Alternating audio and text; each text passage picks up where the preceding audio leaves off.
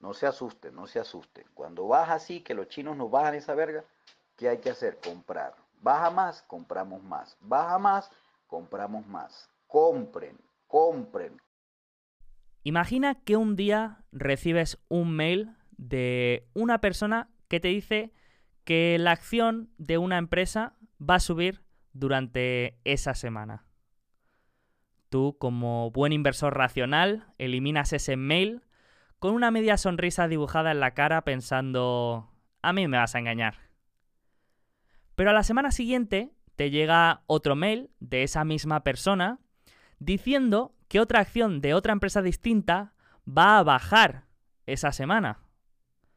Mientras piensas de dónde narices ha sacado esta persona tu dirección, te acuerdas de la acción que había recomendado la semana pasada. Y por curiosidad, miras la cotización y te das cuenta que ha subido un 20% durante la semana. Pero bueno, eso puede ser fortuna, piensas. Es imposible que nadie tenga esa habilidad para predecir el movimiento de una acción.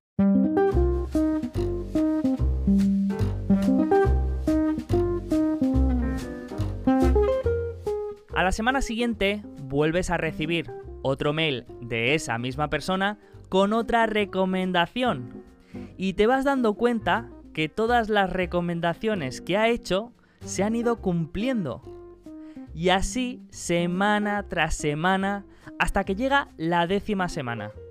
Y en el mail ya no viene una recomendación, sino que viene una invitación a pagar una gran suma de dinero para seguir recibiendo esas predicciones. Tú eres un inversor racional y no crees que nadie tenga esas capacidades, pero es que ha acertado durante 10 semanas seguidas. Es imposible que sea una casualidad. Así que, eh, a pesar de pensártelo unas cuantas veces, decides apretar el gatillo y pagarle todo el dinero que te pide para seguir recibiendo esas recomendaciones infalibles. Pero al mes te encuentras en quiebra, sin un duro y sin entender bien bien qué es lo que ha pasado.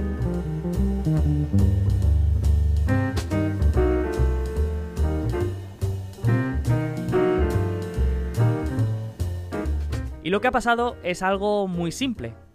Cuando recibías esos correos con recomendaciones, tú no eras el único que los recibía. Cada semana miles de personas recibían ese mismo mail. Con la diferencia que la mitad recibían el mail con una recomendación prediciendo que el precio de la cotización iba a subir y la otra mitad con el mail diciendo que la cotización de esa acción iba a bajar. Así, cada semana, pasara lo que pasara, la mitad de los lectores recibían una predicción correcta. Al cabo de 10 semanas, la cantidad de lectores era muy reducida. Piensa que cada semana se van reduciendo a la mitad. Pero los pocos que quedan son lectores que han ido viendo semana tras semana cómo esas predicciones se cumplían. Por lo tanto, una vez que creían que realmente esa persona tenía un superpoder, no dudaban en pagar por ese servicio de recomendaciones y aparte de eso, hacer apuestas concentradas en esas recomendaciones. Evidentemente, a las pocas semanas, la realidad caía por su propio peso y se daban cuenta que habían caído en una de las trampas más antiguas del mundo de la inversión. Una trampa que aún a día de hoy podemos encontrar en muchos rincones de este mundo.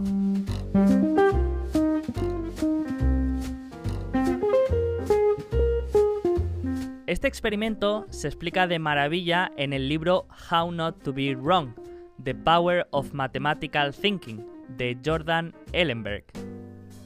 Esta trampa no es más que una ilustración de cómo la casualidad estadística puede disfrazarse de habilidad. Al problema que nos enfrentamos muchos inversores a lo largo de la vida es cómo diferenciar entre causalidad y correlación y cómo diferenciar entre señal y ruido.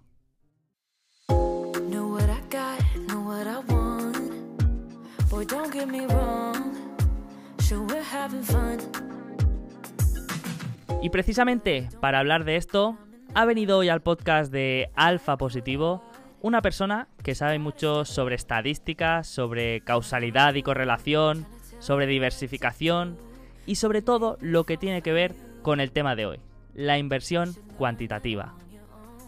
Hoy ha venido a compartir su experiencia, su visión y conocimiento Ignacio Villalonga.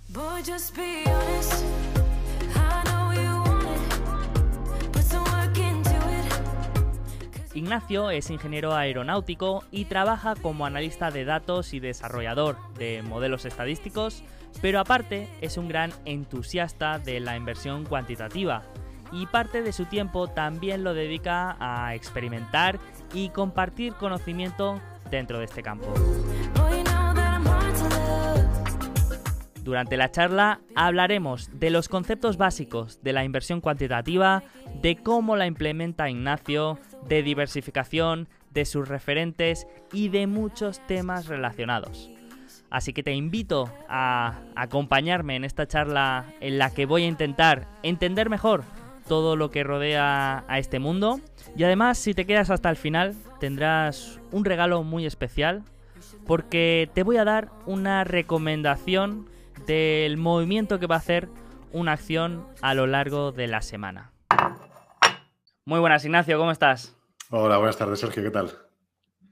Muy bien, un placer tenerte aquí. Eh, llevaba tiempo que tenía ganas de, hablar contigo, ya sabes que llevo mucho tiempo siguiéndote y, también tengo mucho aprecio por, por las personas, digamos, volcadas o, apasionadas por, un tema en, en, concreto, ¿no? Incluso cuando, cuando ese tema quizá no está muy relacionado conmigo, pero, pero me gusta mucho eso, ¿no? Y este es tu caso con, el tema que vamos a hablar hoy, que es la inversión cuantitativa, ¿no? Tú tienes un blog, publicas artículos, antes tenías un podcast, estás muy activo en las redes y siempre hablando de, de, inversión cuantitativa, o casi siempre.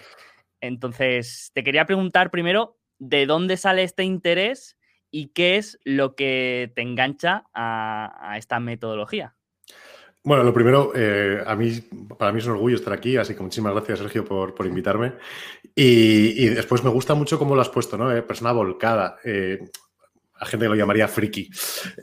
sí. Bueno, es, una manera más elegante, digamos. Y, si vieras la biblioteca de papers y tal, que, y, de artículos por leer que todavía no he leído, te asustaría un poco. O sea, yo, cuando te veo que, que cada semana estás hablando de papers, que para el que no sepa lo que es un paper, es un artículo de 20 páginas que para leerlo necesitas una capacidad de concentración y de capacidad analítica que me parece mm, pues de, alguien que, tiene unas capacidades por supuesto diferentes a las mías y, para mí ser capaz de hacer eso es que realmente te gusta y te apasiona, ¿no?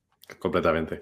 Es decir que alguna vez hago trampas y yo también eh, procuro leer papers y artículos recomendados por otras personas que incluso previamente han hecho un, summary. Em, cuando más adelante hablemos sobre blogs y cosas recomendadas, hay unos muy míticos que son, de, bueno, Wesley Gray de Alpha Architect, que los papers que son realmente densos, ¿no? De 20, de 100, 120 páginas con todo su anexo de, imágenes y tablas, eh, a veces te hacen un pequeño resumen y, ya con eso puedes digerirlos, ¿no? Porque hay algunos que son realmente complejos. Pero bueno, la realidad es que a mí me gusta mucho, eso es cierto, y, y muchos papers y artículos realmente los disfruto. O sea, de hecho, alguna me estoy dando sacar bueno, me estoy dando cuando, cuando la estoy estudiando y cuando me presente espero que salga porque de momento no me la estudio todavía suficiente como para sacarla. Eh, el FDP, el, el Financial Data Professional, que es una certificación nueva. Y claro, también un poco la gracia era que muchos de esos artículos y papers no son un estudio para mí, sino que es algo que realmente hago porque quiero hacer y, me leo porque me, gustan. Y digamos que la afición viene de juntar las dos cosas que, me han gustado a mí siempre, que es, eh, bueno, siempre. Eh, siempre me ha gustado, eso sí, el tema de las matemáticas, la ciencia, resolver problemas, ¿no? Sobre todo el tema de, resolver problemas, que fue por lo que yo me metí en ingeniería. Y, luego, pues a mitad de camino descubrí que me gustaba mucho el tema de inversión y me costó unirlas, ¿eh? No te creas que fueron dos cosas que, dije, ah, pues inversión cuantitativa, esto encaja perfectamente. No, yo estudié mucho temas de inversión eh, absolutamente cualitativo, análisis técnico puramente discrecional, eh, análisis fundamental y demás, y en un momento dado, pues vi que había una rama que las juntaba las dos, y fue cuando yo entré ya en, el tema de inversión cuantitativa.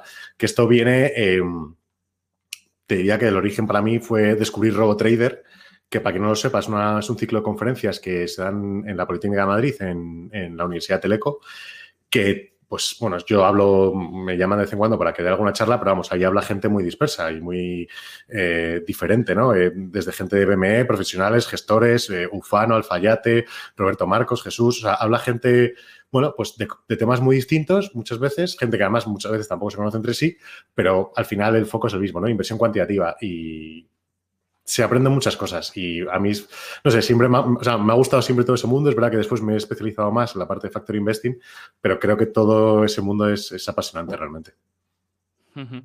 Genial, genial. Entonces, empezaste, has dicho que más o menos hubo una evolución y que empezaste a encajar las piezas.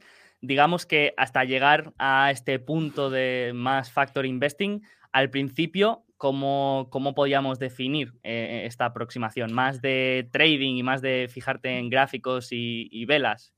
Mira, eh, esto yo creo que lo he contado alguna vez, pero vamos, si no, a modo de anécdota, me hace, ahora mismo, a día de hoy, me hace, me hace bastante gracia. Eh, yo empecé trabajando, una de mis primeras becas fue una empresa de análisis financiero, ¿vale? En esa empresa hacíamos, bueno, yo en concreto hacía dos cosas. Eh, por un lado, me pagaban por hacer análisis técnico puramente discrecional que se vendía a, Santander, BVA y otras empresas, ¿vale?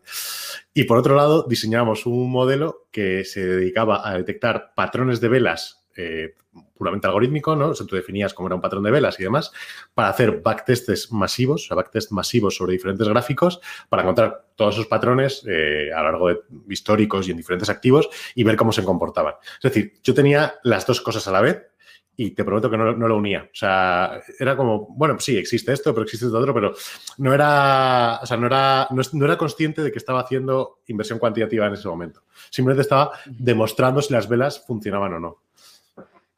Claro, porque ahora vamos a ver que dentro de lo que es la inversión cuantitativa en su, digamos, en su base, eh, es un paraguas que recoge pues, eh, un montón de, estrategias y de, metodologías, ¿no? desde el mismo trading hasta la propia indexación, ¿no? La, podríamos meter dentro de, una inversión cuantitativa. Bueno, yo es que para esto soy muy. O sea, creo que choco o no, o no choco, sino que tengo una visión un poco distinta de, estas categorizaciones que tiene mucha gente de, inversión cuantitativa, inversión algorítmica, análisis eh, chartista y tal. O sea, hay cosas que pueden entrar o no pueden no entrar, pero mm, para mí no es un tema de, de que análisis técnico, por ejemplo, sea cuantitativo o no sea cuantitativo tú puedes hacer análisis técnico cuantitativo y cualitativo. Puedes hacer análisis fundamental cuantitativo y cualitativo. Es decir, eh, para mí la diferencia está en cómo tratas los datos, que ahí es donde estaría la diferencia entre cuantitativo y cualitativo, y qué tipo de datos estás eh, analizando, que puede ser gráficos o fundamentales. Entonces, digamos que es como una matriz con dos, eh, pues con dos filas y dos columnas, ¿no? Entonces tú puedes hacer análisis cuantitativo de cualquier tipo de dato, pero también puedes hacer análisis cualitativo de cualquier tipo de dato. Entonces, en el momento en que tú puedes hacer análisis cuantitativo, te cabe todo. O sea, te cabe pues, gráficos, te vale macroeconómico, te cabe, eh, pues, por ejemplo, de asset allocation, eh, te cabe el high frequency trading más puro en materias primas, o sea, te cabe todo lo que sea hacer un análisis cuantitativo, es decir, basándote en patrones y estadísticas. Al igual que un análisis fundamental o, o mejor aún discrecional, cabe cualquier cosa. Tú puedes hacer análisis eh, discrecional macroeconómico y por las tendencias que vas viendo, publicaciones, hacia dónde crees que se mueve el mundo, invertir en una serie de sectores u otros.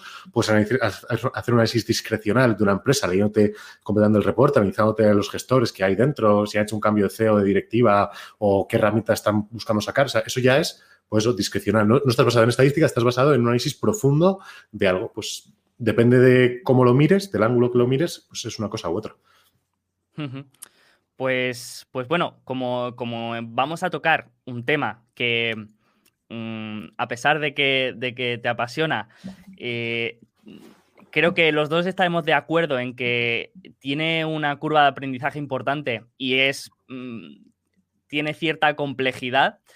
Eh, aparte de eso, yo estoy muy fuera, ya te lo, te lo he reconocido a ti y lo reconozco públicamente que yo estoy muy fuera y a riesgo de quedar en ridículo con algunas preguntas, pues voy a intentar que, que, esto sea una pequeña introducción a, la inversión cuantitativa, que siembre la curiosidad en, los, que, los que crean que, que, quieren aprender más y los que quieran profundizar más, pues que te sigan y que sigan todo el contenido que publicas, porque ahí sí que van a encontrar de verdad cosas más específicas, eh, cosas más, más chulas. Y aquí, pues creo que, mm, interesa más hacer una, breve introducción, ¿no? Para el que nunca haya escuchado o haya visto cosas, pero que no las sepa unir, pues tener una base sólida de, de lo que es.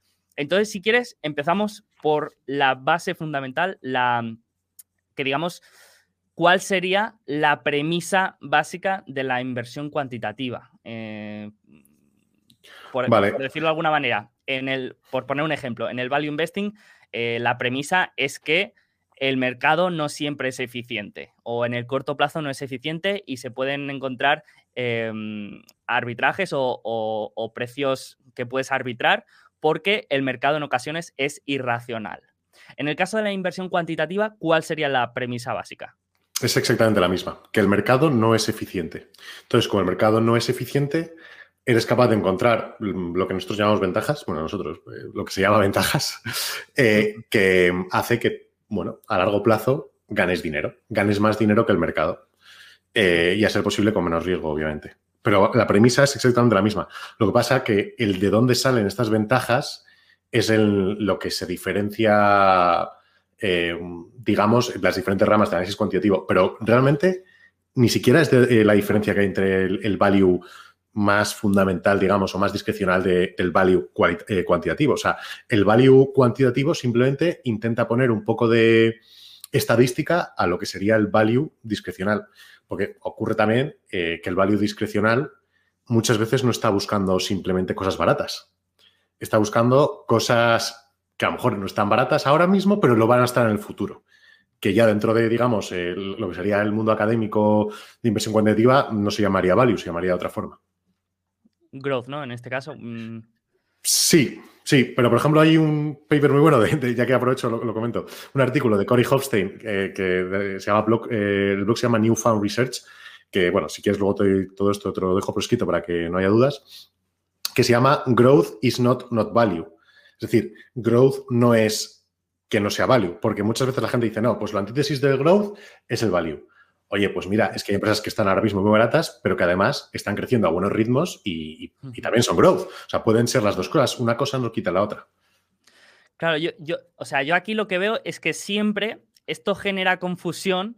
Eh, ya la, misma palabra value ya crea eh, mucha confusión, ¿no? Y, y claro, mm, dependiendo de en qué contexto lo apliquemos, pues estamos hablando de una cosa o de, otra. Pero ahora, digamos que estamos en el contexto de, la teoría de, Fama and Friends, de, los, de los factores, mm, digamos, de, que, pueden explicar el comportamiento de una acción, que, eran cuatro, eh, si, no me equivoco, que eran value. Sí, luego se, han ido, luego se han ido añadiendo el factor mercado, el factor beta, eh, el, factor tamaño. Lo que pasa es que luego, en función de los diferentes académicos, han ido metiendo incluso Fama en Friends, ellos mismos han ido añadiendo factores a su modelo, eh, calidad, investment, profitability, low volatility y luego, bueno, hay 100.000. O sea, ahora te vas a algún paper que se llame eh, Replicating Anomalies, o sea, replicando anomalías, y a lo mejor se replican cientos de factores. O sea, hay muchísimos. Vale. Entonces, volviendo un poco a, un poco la definición de inversión cuantitativa, te digo yo lo que entiendo por inversión cuantitativa y tú me corriges en qué, en qué estoy equivocado. Yo como lo entiendo en una, una forma simple es en la búsqueda de patrones eh, a, través de backtest, que los backtest, si quieres, ahora explicamos lo que son, pero sería la búsqueda de patrones que expliquen movimientos de precio de, un activo futuros, ¿no? Es decir, eh, por poner un, ejemplo que, es ridículo y que, sé que, que, no es así, ¿no? Pero si cada lunes que hace sol esta acción ha hecho esto, pues eh, puedo intentar predecir que eh, cada lunes que haga sol en el futuro, pues va a seguir pasando esto. Pero luego tenemos que ser capaces de explicar la relación entre la causa y el efecto. ¿Me, equivoco? Es decir, que, un efecto climático no podría explicar el, movimiento, pero estamos buscando este tipo de patrones y eh, causas que puedan explicar estos patrones. ¿Me equivoco? En absoluto. Eh, creo que la definición va, bastante bien encaminada. No creo que haya una definición universal, francamente. O sea que como definición esa me encaja bastante bien. Lo único que yo te diría es que eh, predecir. Yo probablemente sea una persona que utiliza bastante esa palabra cuando hable también de impresión cuantitativa, pero no creo que tampoco esté bien usada. Es eh, que tengan más, que tengan capacidad predictiva o que te aumente tus posibilidades, porque es, vamos, te diría imposible acertar con total seguridad si algo va a subir o a bajar es que tenga más posibilidades de subir o tenga más posibilidades de bajar y que tú seas capaz de entender eso. Pero efectivamente es perfecto lo que has dicho de buscar los patrones, es perfecto lo que has dicho eh, de relacionar la causa con el efecto. Hay mucha gente que piensa que no, que si algo ocurre, aunque no seas capaz de encontrar por qué, pero veas que sistemáticamente ocurre, pues lo puedes operar. Yo no me siento muy cómodo con eso y prefiero explicar la causa eh, y el efecto, pero vamos, para mí la definición que has dado encaja perfectamente. Sí, o sea, esta sería, mm, mm, digamos, la, mm, una definición, digamos, simple, pero después puedes crear un sistema eh, alrededor de, esta definición que, en, el que las estadísticas, digamos, estén de tu parte, ¿no? Y que una vez una, parte de tu cartera eh, pueda fallar y, tu, y esa capacidad predictiva pues salga, salga peor, pero que pues gran parte de tu cartera eh, lo haga bien. Eh, eso, es, eso es lo que entiendo, ¿no? De crear un sistema alrededor de eso. Tiene, tiene, que ser eh, estadísticamente predictivo, digamos, y relevante a largo plazo. Em, como hablaremos de Glimbrad, también lo menciono. Glimbrad tiene en, una entrevista una frase que, es, que para mí es clave, que es que eh, lo que funciona no funciona todo el rato y eso es bueno porque si no, literalmente dejaría de funcionar. Es decir, si tú encuentras un sistema que, por ejemplo, todos los lunes que hace sol y una acción ha hecho esto, puedes predecir lo que va a ocurrir, eso deja de ocurrir porque se arbitra automáticamente. Entonces, eh, lo que hay que encontrar son cosas que, bueno, lo que se encuentran son cosas que ocurren. O sea, si eres capaz de encontrarlo tú solo, perfecto, pero lo que acabas de encontrar son cosas que ocurren con relevancia estadística, pero no, no ocurren todo el rato. Entonces, eso al final es lo que, si tú compones tu cartera de pequeñas cosas que aciertan más veces de las que fallan, eh, pero bueno, pues a largo plazo lo que hace es que esa cartera va a acertar más veces de la que va a fallar, pero si las compones entre ellas, además están descorrelacionadas, tu cartera disminuirá volatilidad y constantemente irá acertando mucho más de lo que va fallando, que es un poco el objetivo final del combinar todo este tipo de sistemas. Y, lo primero que puede venir a la cabeza mm, a una persona cuando escuche esto es decir, entonces, cuando escuches un patrón, te lo tienes que callar y explotarlo tú sin que nadie se entere eh, para que no se llegue a arbitrar, ¿no? Pero lo que sucede es lo contrario, ¿no? Que la gente expone sus, sistemas y su operativa. ¿Cómo, ¿Cómo, se da esto? No creo que la gente exponga su sistema y su operativa. O sea, exponen sistemas y operativas y formas, pues porque también es una manera de captar eh, atención, es una manera de compartir cosas que a lo mejor no estás operando o que sí estás operando, pero tampoco son... Eh, eh, tampoco te van a hacer rico, ¿no? Digamos, tampoco te van a... o sea, si, tú tienes algo que te hace de oro, no lo, no lo cuentas. Sobre todo si esa cosa eh, o si esa ventaja es fácilmente arbitrable. Es decir, es fácilmente desaparecida si todo, desaparece fácilmente si todo el mundo la opera. Pero, por ejemplo, no sé, me imagino, imagino a Jim Simmons de Renaissance Systems comentando su operativa abiertamente. O por, bueno, es que de hecho no ocurre. Luego también hay muchas ventajas que son eh, más fáciles de arbitrar que otras, ¿no? O sea, hay cosas que, o sea, el momentum, por ejemplo, por muchísima gente que opera momentum, es difícil que vaya a desaparecer como ventaja. Pero vamos, esto ya son temas muy complejos. Yo tampoco soy una, persona que haya profundizado en eso y yo he visto estudios simplemente de profesionales que se han dedicado a mirar qué ventajas son más arbitrables que otras. Obviamente, si tú estás operando eh, el futuro de la plata en un eh, mercado concreto a una hora muy determinada en la que apenas hay volumen, pues 10 eh, futuros arriba, 10 futuros abajo, a lo mejor te mueven el precio y te hacen desaparecer la ventaja. Entonces, si esa ventaja la cuentas, te la arbitran y, ya está, ¿sabes decirte? Pero hay otras ventajas, cuando estamos hablando de que hay capitalizaciones muy grandes del mercado y por mucha gente que lo opere no, sea, no vas a mover el precio, pues... O sea, por ejemplo, Dual Momentum, no sé si esa ventaja va a desaparecer en algún momento, o sea, no creo que sea arbitrable. Y, podríamos poner algún ejemplo simple de, esta operativa, de, una en concreto, para, para tener algo más visual. Fíjate, Dual Momentum, eh, que no es, o sea, está basado en un libro de Gary Antonacci que se llama Dual Momentum, que no sé si lo conoces. No, no, no.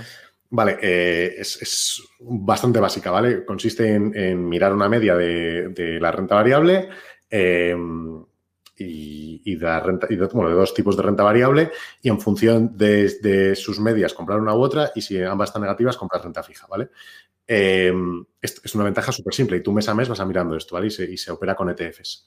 Bueno, con ETFs fondos, lo que quieras, pero vamos, se, se, operan en los índices.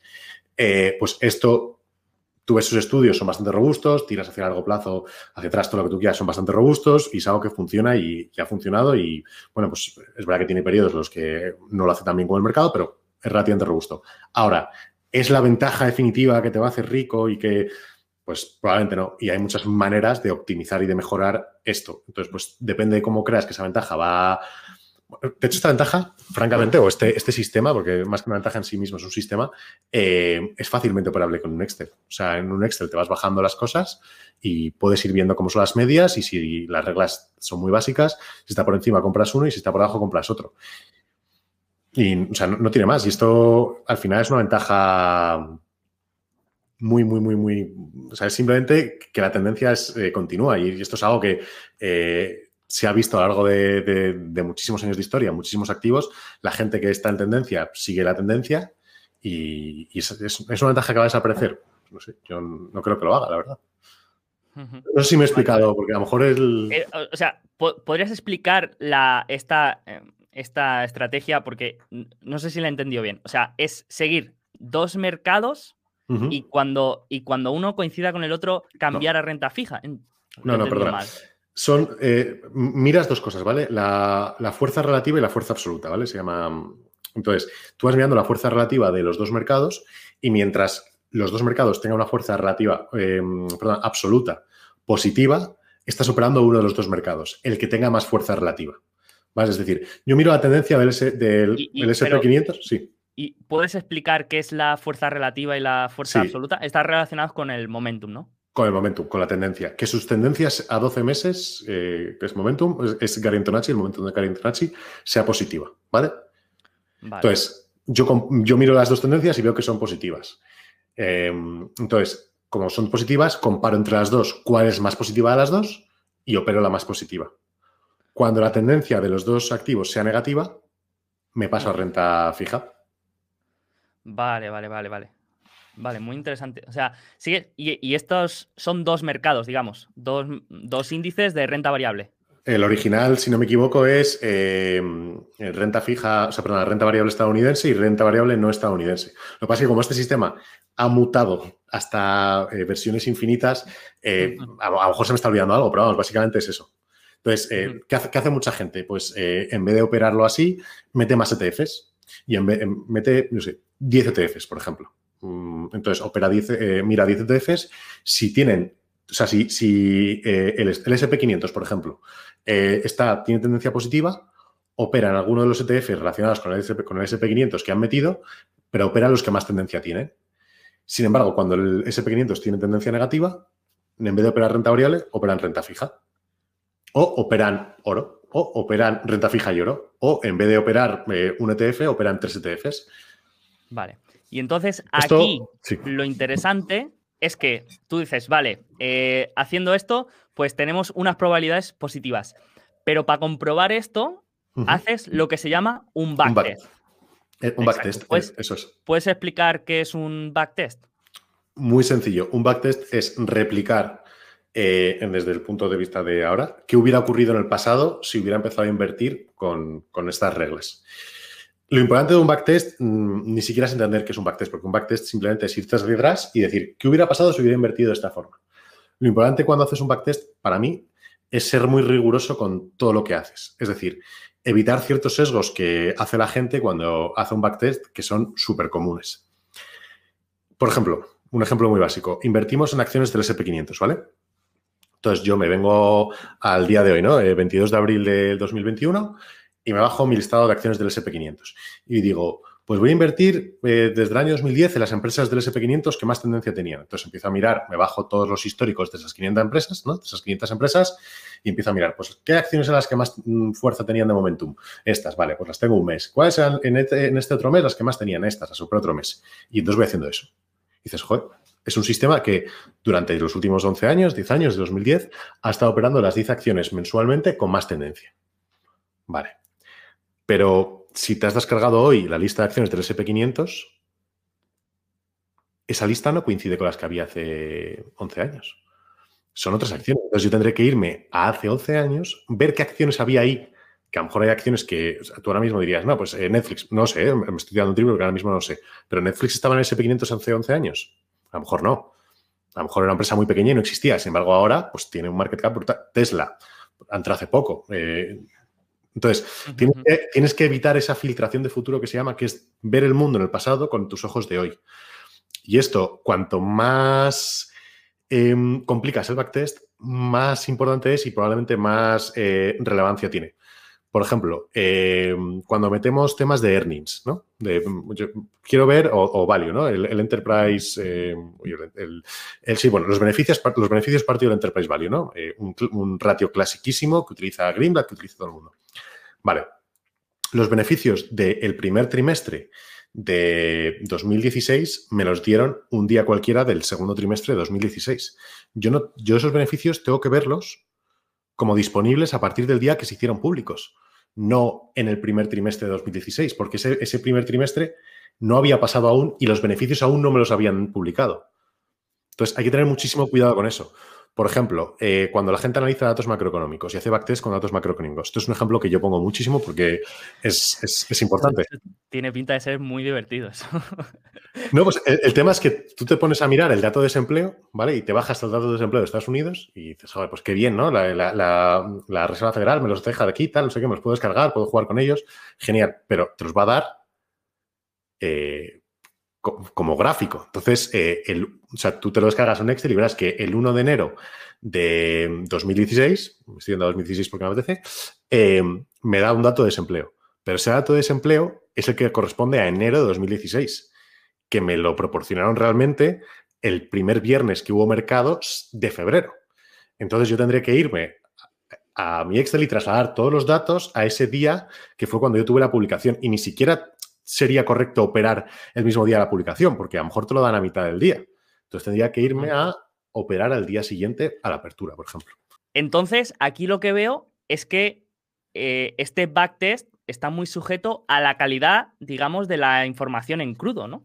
Eso es. Eh, y, por eso los datos, muchas veces, los de precio, mm, depende cómo lo vayas a operar, eh, son más caros o no. Por ejemplo, intradiarios son muy importantes, son relativamente caros de obtener. Eh, los que son diarios, pues importa menos, pero bueno, también son relevantes.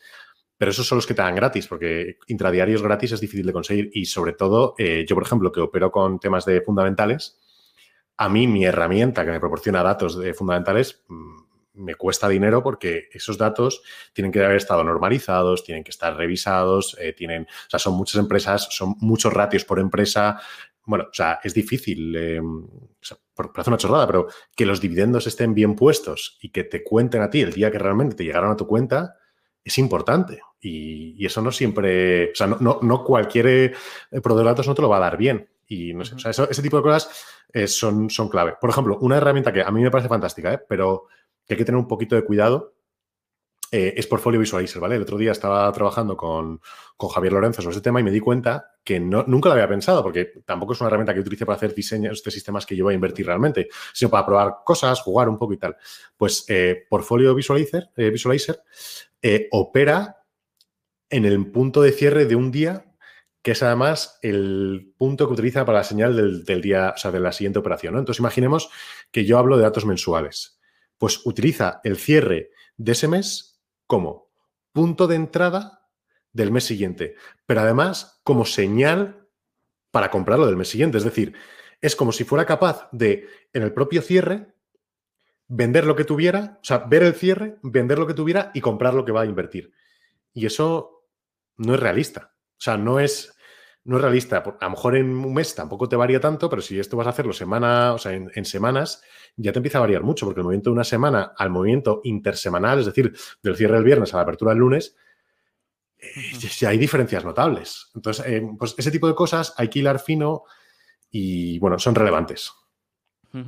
Bueno, eh, yo mismo que utilizo eh, alguna herramienta para, pues, simplemente para, para proyectar los estados financieros de una empresa en Excel, que utilizas una herramienta de descarga de datos, bueno, ya te encuentras que tienes que hacer una de ajustes increíbles, porque hay muchas, muchas empresas que scrapean los datos de, de la SEC y claro, ahí viene, ahí viene todo mm, muy mal estructurado y que a veces tienes, no están hechos ni, ni, ni los ajustes por split a veces.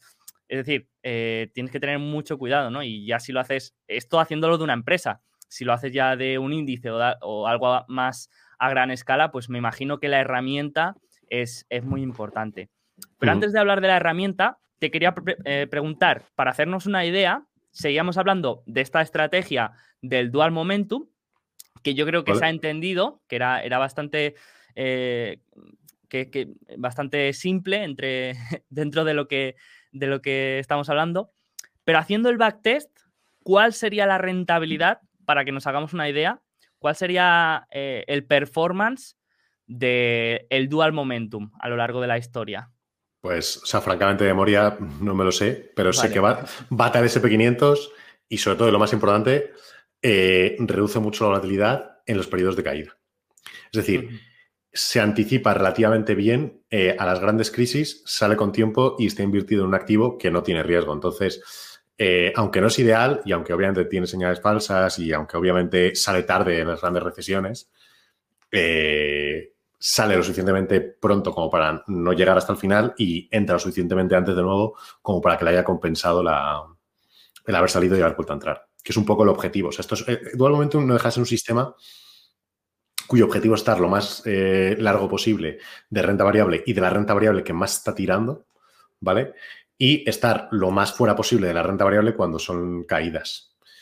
Y estar en otro activo que, que, funcione. Por eso te digo que esto luego ha mutado en cientos de millones de estrategias eh, los cuales se opera momentum eh, entre rentas fijas para coger siempre la renta fija que esté más tirando más en ese momento y operar tal, eh, incluirle muchos ETFs de renta variable de tal forma que seas incluso capaz de coger un ETF que esté aún más fuerte que la renta variable mm, de estadounidense global, pues el subsector de arriba que esté más fuerte utilizas diferentes tipos de medias para diversificar, sobre todo eh, las señales y que pues, la media de 12 meses funciona muy bien en X periodos, pero no también en otros X periodos. Entonces, si lo juntas con, otra, con otro sistema que también funciona bien en los periodos donde no funciona bien eh, 12 eh, meses, pues ya vas diversificando y si ambos sistemas tienen ventaja estadística y ganan, pues lo que haces es que suavizas la curva y ganas más. Entonces, pues bueno, tiene, o sea, esto muta y tiene muchas combinaciones y muchas posibilidades de mejora. Sí, sí. No, al final lo que me gusta es que esto puede hacerse con una estrategia muy simple que hasta un tío como yo la puede entender, o se puede eh, añadir capas de complejidad y de sofisticación hasta, hasta donde tú quieras, ¿no? Eh, yo creo que obviamente hay, hay un límite que te he escuchado hablar muchas veces de la sobreoptimización, ¿no? Que mm, creo que, que eso puede ser un, un riesgo pero, pero que puedes eh, llevarlo a una complejidad extrema, ¿no? O sea, la sobreutilización está muy ligado o está ligado eh, al tema del backtest. O sea, obviamente tú puedes sobrecomplejizar tu sistema hasta donde quieras, pero la sobreutilización como tal es adaptar completamente las reglas que estás operando al periodo en el que estás haciendo el estudio. Tal forma que, claro, oye, mira, es que la media de 27 me encaja, niquelada ya, oye, amigo, pero 27 es un número ultra random. O sea, tiene que funcionarte igual con 28 o con 26. Entonces, si no te funciona igual, lo que has hecho es adaptar tu curva a 27, que es donde te encaja perfectamente, pero no hay ninguna ventaja en esa zona realmente. Es puro azar, es una ventaja espuria. Pero vamos, por completar un poco lo que estás diciendo de que esto se puede llevar a cualquier campo, efectivamente, tú, tú piensas en el mundo del trading y de la inversión en general, ¿vale? Tienes gente que eh, hace scalping en Forex, eh, mirando gráficos como posesos, eh, buscando pips, ahí pa, operando todo el rato. Gente que te dice, no, no te preocupes, con dos horas de inversión al día yo me saco no sé cuánto dinero, no sé qué. Gente que se dedica a operar futuros. Gente que hace value de leerse informes. Si yo me leo papers pesados, gente que se lee informes de empresas que es que, vamos, o sea, debería ser una tortura en Guantánamo. Y, toda esa gente, gente que analiza gráficos eh, y que es capaz de encontrar eh, animales exóticos dentro de los gráficos. Bueno, pues hay un mundo de inversión gigante. Pues el mundo cuantitativo es igual de grande, solo que aplicando reglas cuantitativas. O sea, es igual, o sea, simplemente tiene otro tipo de lectura, otro tipo de análisis, pero, pero hay todos, hay gente haciendo análisis cuantitativo de, en Forex eh, para operar cada segundo, eh, en Bitcoin, en cualquier lado, gente haciendo análisis cuantitativo para hacer muy largo plazo de acciones, eh, gente que interpreta simplemente ETFs y pues eso, hace dual momentum, o sea, el mundo cuantitativo es exactamente igual, es como un especie de espejo, pero otro tipo de análisis. Y si lo tuvieras que dividir en los campos principales, por ejemplo, yo te podría decir la inversión de, alta frecuencia, el high frequency trading, luego el, por factores y luego ¿qué, campos tú dirías así más generales tendríamos. O sea, yo más que... Mm, o sea, yo lo que iría sería mirar qué tipo de patrón están buscando. Entonces, eh, hay una operativa muy, muy grande de la, que, se escribe mucho y de la que se habla mucho, que son eh, en futuros, ¿no? tanto de materias primas como de, índices y demás. Pero para mí el tema es qué es lo que están buscando. Estoy buscando una ventaja que sea un patrón, por ejemplo, estacional, que de eso hay muchísimo. Eh, estoy buscando arbitrar entre dos materias primas o hacer spreads o estoy buscando... O sea, ¿qué es lo que estoy buscando? Pues en función de lo que esté buscando sería donde yo digamos, eh, miraría un poco dónde están los, eh, los campos, ¿no? Entonces, en el caso de las acciones, buscas, pues, momentum, pero el momentum también lo puedes buscar en ETFs y en índices. En el caso de las acciones buscas, eh, pues, calidad, value, pues, todos los factores como he dicho, low volatility, etcétera, etcétera, ¿no? en el caso de las divisas y de muchos activos, lo que buscas son patrones estacionales. Oye, mira, es que por la noche la Fed inyecta dinero y se mueve el precio. Eh, oye, es que el cerdo se consume tal, o se manda en barcos de un sitio a otro sitio, o lo que sea. O el pavo se consume más en noche, en acción de gracias. Eh, en Navidades la gente se regala más cosas, envía más paquetes, hay más vuelos, entonces hay ciertos sectores que se mueven más. Eh, la gasolina afecta mucho a las aerolíneas, entonces son dos mercados que puedes buscar que tengan una correlación y cuando se, se descorrelaciona hacia un lado, puedes ponerte largo de un lado, corto de otro y buscar que se reajusten es, mm, depende mucho del tipo de ventaja. Entonces, lo que estábamos intentando era buscar estos, estos patrones para después hacer los backtests y ver si, tenían sentido. Pero quería preguntarte, ¿de dónde obtienes estas ideas? Si vienen de, foros de otros autores, si son eh, cosas que se te pueden ocurrir por cosas que crees que pueden tener sentido, ¿de dónde encuentras estas ideas? Yo, siendo franco, ¿eh? todo lo que opero yo, casi todo lo que opero yo, es absolutamente leído y, sacado y aprendido de gente y, obviamente pack testeado y probado por mí, que yo no les recomiendo a nadie que opere algo que no haya probado y que pack testeado ellos mismos. Em, pero es que al final es muy difícil sacar cosas nuevas. Al final lo que buscas es o diversificas o modificas ligeramente para que se adapte un poco más a tu perfil de riesgo o a tu mercado, ¿no? Al final, pues, eh, mira, yo vivo en euros, pues tendré que, mm, eh, o, estos ETFs, ¿no? Ahora no se pueden operar ETFs estadounidenses, tienes que operar los UCITS, yo qué sé. O sea, hay como muchas cosas que tú reajustas, ¿no? Oye, mira, yo es que eh, ya opero mucha renta variable por este lado porque tengo otro tipo de índices y demás, no puedo operar tanta por este lado, entonces reajusto este sistema, lo que sea. Pero la mayoría de ideas a, a mí no se me ocurren porque a, mí, a mí ya no se me va a ocurrir que las empresas baratas funcionan mejor a largo plazo. O sea, no tiene ningún sentido, ya, ya, ya, está superado eso, ¿no? Eh, entonces, lo que sí que buscas son a lo mejor mirar ratios concretos que para ti tengan más sentido o ni siquiera que te funcionen mejor, ¿no? Que tengan más sentido y que estén más descorrelacionados que otros eh, en tus sistemas, cosas del estilo, o sea, lo que es el, el, ensamblaje, ¿no? De diferentes cosas es lo que es más personalizable para una persona, ¿no? Pero sí que es verdad que yo sí he visto y conozco mucha gente que encuentra cosas. Y encuentra cosas, eh, pues bien, se hace genex gigantes de, oye, mira, eh, creo que hay algo eh, por las noches en este activo. Voy a mirar y entonces hace un, genex gigante para ver dónde encuentra patrones y cuando vengo dando patrones dice, vale, esto tiene sentido, no tiene sentido, ¿por qué?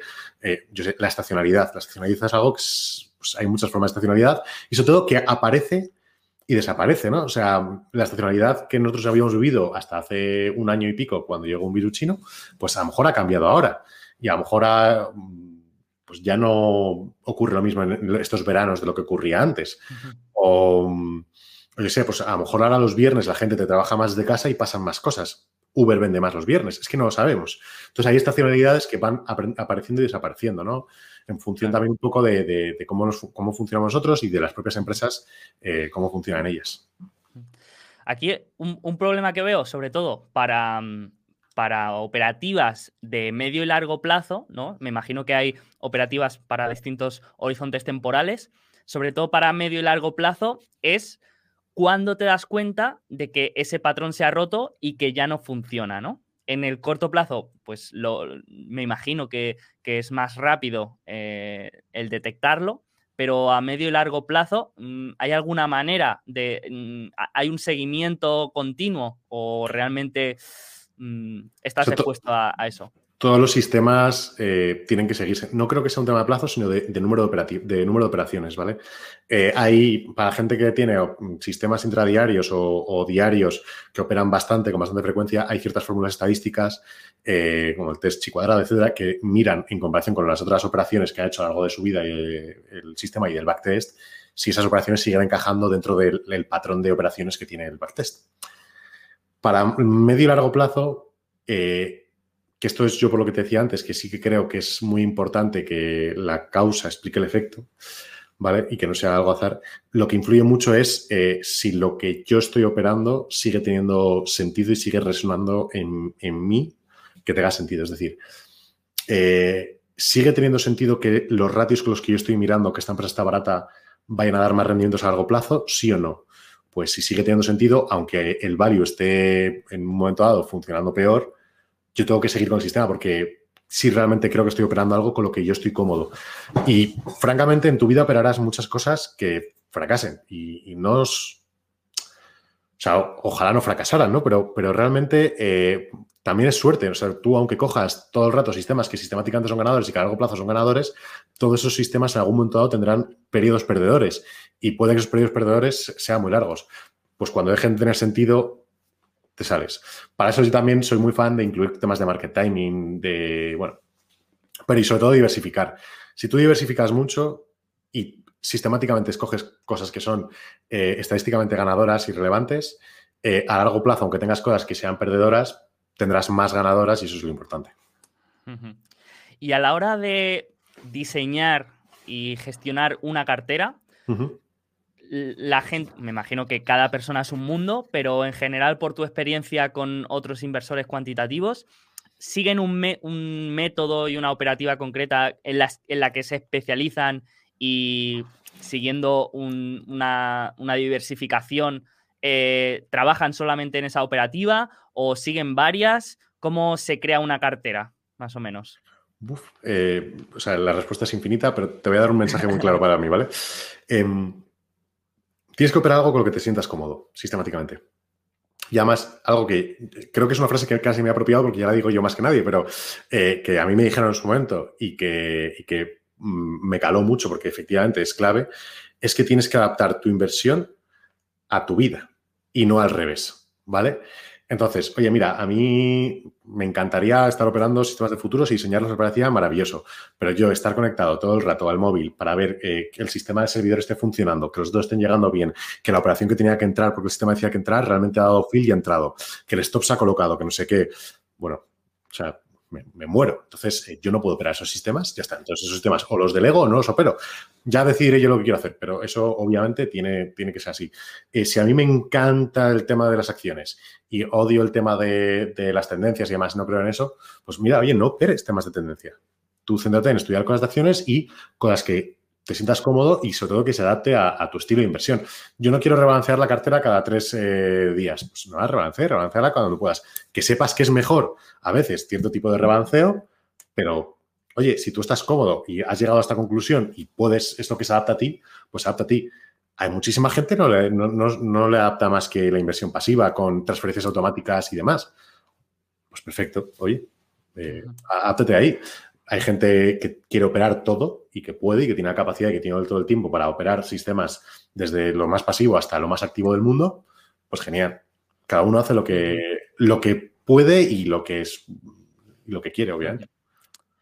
esta respuesta es un poco ambigua, lo siento, pero es que no, no, no hay un A, B y C. Es... No, lo que pasa es, es que un poco, yo creo que mm, en mi caso y en el de la audiencia, yo creo que estamos acostumbrados a ver a los gestores y a todos los inversores con una cartera de activos de X posiciones y que se van moviendo, pero claro, en este caso no eh, muchos inversores no tendrán una cartera como tal, sino que seguirán operaciones que entrarán y saldrán en el mismo día y igual al final del día no tienen nada invertido, me refiero, ¿sabes? Que es, una, es un concepto muy diferente.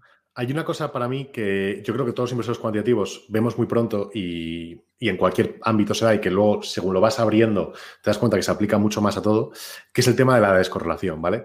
Eh, cuanto más descorrelacionado sea todo, las operaciones, los resultados, eh, los activos que tengas y demás, en general, si eso es ganador, a largo plazo es mejor porque lo que te hace es que te, bueno, eh, te diversifica, te suaviza la volatilidad, etcétera. A mí algo que siempre me ha sorprendido de, la inversión value pura y dura, o sea, yo, al final opero el factor value, pero yo opero el factor value y lo diversifico con otros factores, porque el factor value por sí solo a veces eh, para empezar, tiene periodos muy bajistas, eh, tiene drawdowns gigantes, tiene volatilidades muy altas. Entonces, si tú sabes que todo eso es malo a largo plazo para la cartera, porque estadísticamente lo es, y ya no solamente estadísticamente, es que hay una razón matemática detrás de por qué eso es malo, operar solo value se queda un poco arriesgado, o sea, se queda demasiado arriesgado. Tiras, no es que a largo plazo da más rendimientos. Bueno, sí, pero también habría dado más rendimientos no operar solo value. Entonces, hay que, ser un poco, eh, bueno, pues ahí más científico. Y cuando yo veo mucha gente dice, no, yo pero eh, carteras de 10 acciones, que además son las 10 súper parecidas, con los mismos criterios, me parece un poco arriesgado. Y me parece que tiene una descorrelación, o sea, una correlación muy, muy, muy alta entre ellos. Y entonces eh, esas carteras a mí me dan, me asustan un pelín. Por eso creo que sí que hay una diferencia grande con, del resto de los inversores cuantitativos, que es que buscamos siempre mezclar cosas algo descorrelacionadas y incluso sistemas que estén descorrelacionados en diferentes activos, que operen en diferentes horas, eh, que entren en diferentes momentos, que, incluso en brokers, que estén en diferentes brokers, simplemente por el hecho de que si todo te lo estás poniendo a una cesta, puede salirte mal y, el riesgo de ruina eh, lo vemos y es peligroso. Creo que eso es un poco la mayor diferencia. Sí, sí, es que como es, es una manera de, de, pensar muy diferente, ¿no? De tener tu cartera muy, muy cerrada y, sí que es verdad que esto de la correlación es, importante. Entonces, me da pie también a, preguntar un poco tu visión de, lo que se llama el alfa, ¿no? Eh, los retornos por encima de mercado en este tipo de, inversión. Si tenéis algún benchmark, eh, bueno, me imagino que en cada operativa pues será diferente, pero o sea, a nivel profesional, por ejemplo, mm, pongamos un, fondo cuantitativo, eh, que, en este caso tenemos que ver también el mandato, porque hay fondos que tienen un mandato más de proteger patrimonio y hay otros que es más de, mm, pues, generar rentabilidad. Pero a mí me, llama la atención un poco eh, el tema del alfa, ¿no? Porque sí que es verdad que el, eh, la inversión value a nivel profesional, pues siempre se dice mm, que, que, bueno, que es muy difícil batir al mercado, que la mayoría de gestores no va a tener al mercado, pero sí que tenemos referencias de muchos gestores que, han obtenido unos buenos resultados ¿no? Eh, con el largo a lo largo del tiempo. En cambio, en la inversión cuantitativa tenemos a Jim Simons ahí, pero es como que no tenemos referentes de, oye, ¿cuánta, cuánta rentabilidad se puede generar haciendo esto bien y y digamos buscando la rentabilidad más que la protección, ¿no? Sé que hay, hay, hay, mucho, hay mucha búsqueda de diversificación y protección, pero digamos, el que busca rentabilidad y opcionalidad y maximizar esta rentabilidad, ¿tenemos eh, ejemplos y, referentes en, este aspecto? El tema es que creo que hay poca gente o pocos gestores ultra famosos que han sido 100% eh, cuantitativos siempre hay siempre una parte discrecional, eh, siempre hay una parte... Y luego al revés. Creo que hay muchos inversores que no conoces como cuantitativos y que tienen sus sistemas de screening y de no sé qué y de no sé cuántos, para que luego, oye, mira, estoy gestionando eh, no sé, mil millones de euros, eh, por mucho que mi sistema me diga compra estas 20 acciones, no las voy a comprar sin haberme leído hasta lo último que sepa de ellas. O sea, entonces, ¿esa gente es cuantitativa no es cuantitativa? es muy complejo de, evaluar, ¿no?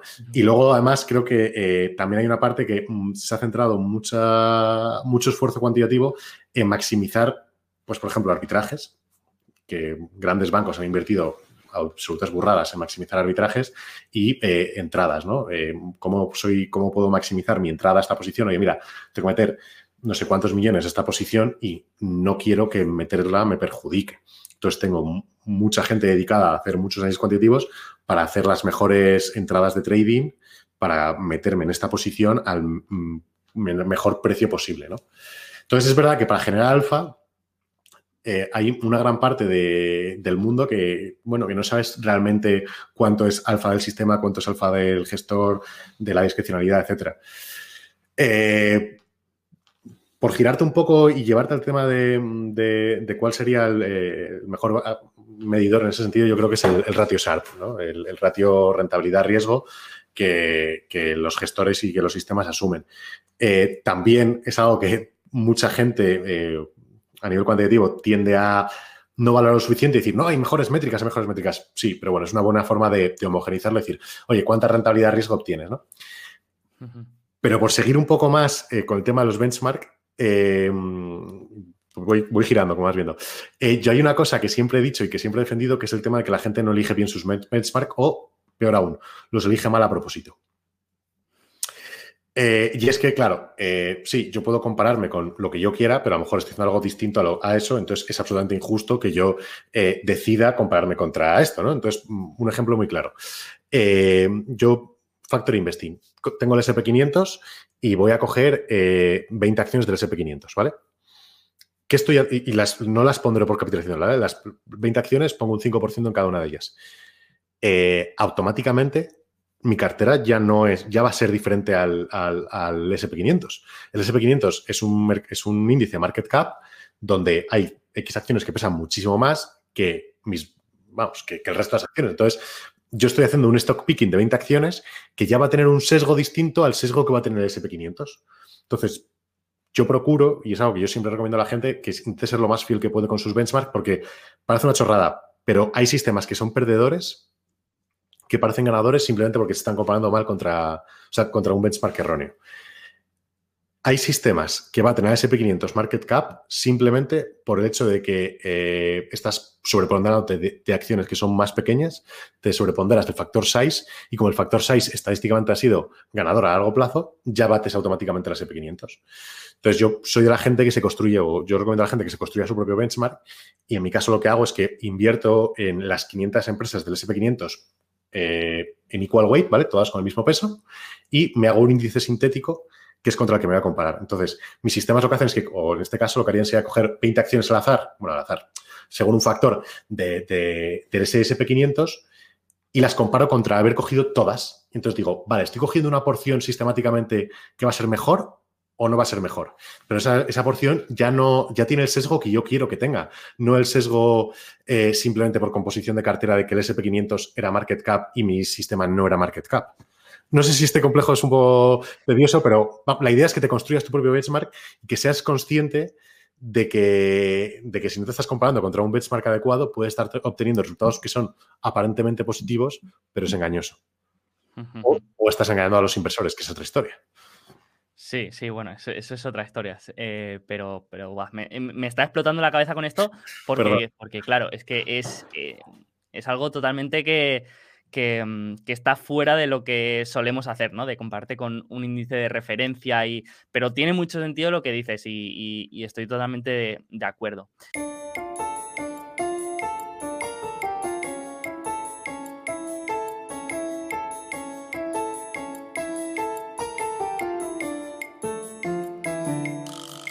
Hacemos una pequeña parada para descansar la voz, estirar las piernas y mientras tanto te recuerdo que tienes todos los enlaces y todas las referencias que vamos mencionando a lo largo de la charla en nuestra página web, en la entrada de cada episodio.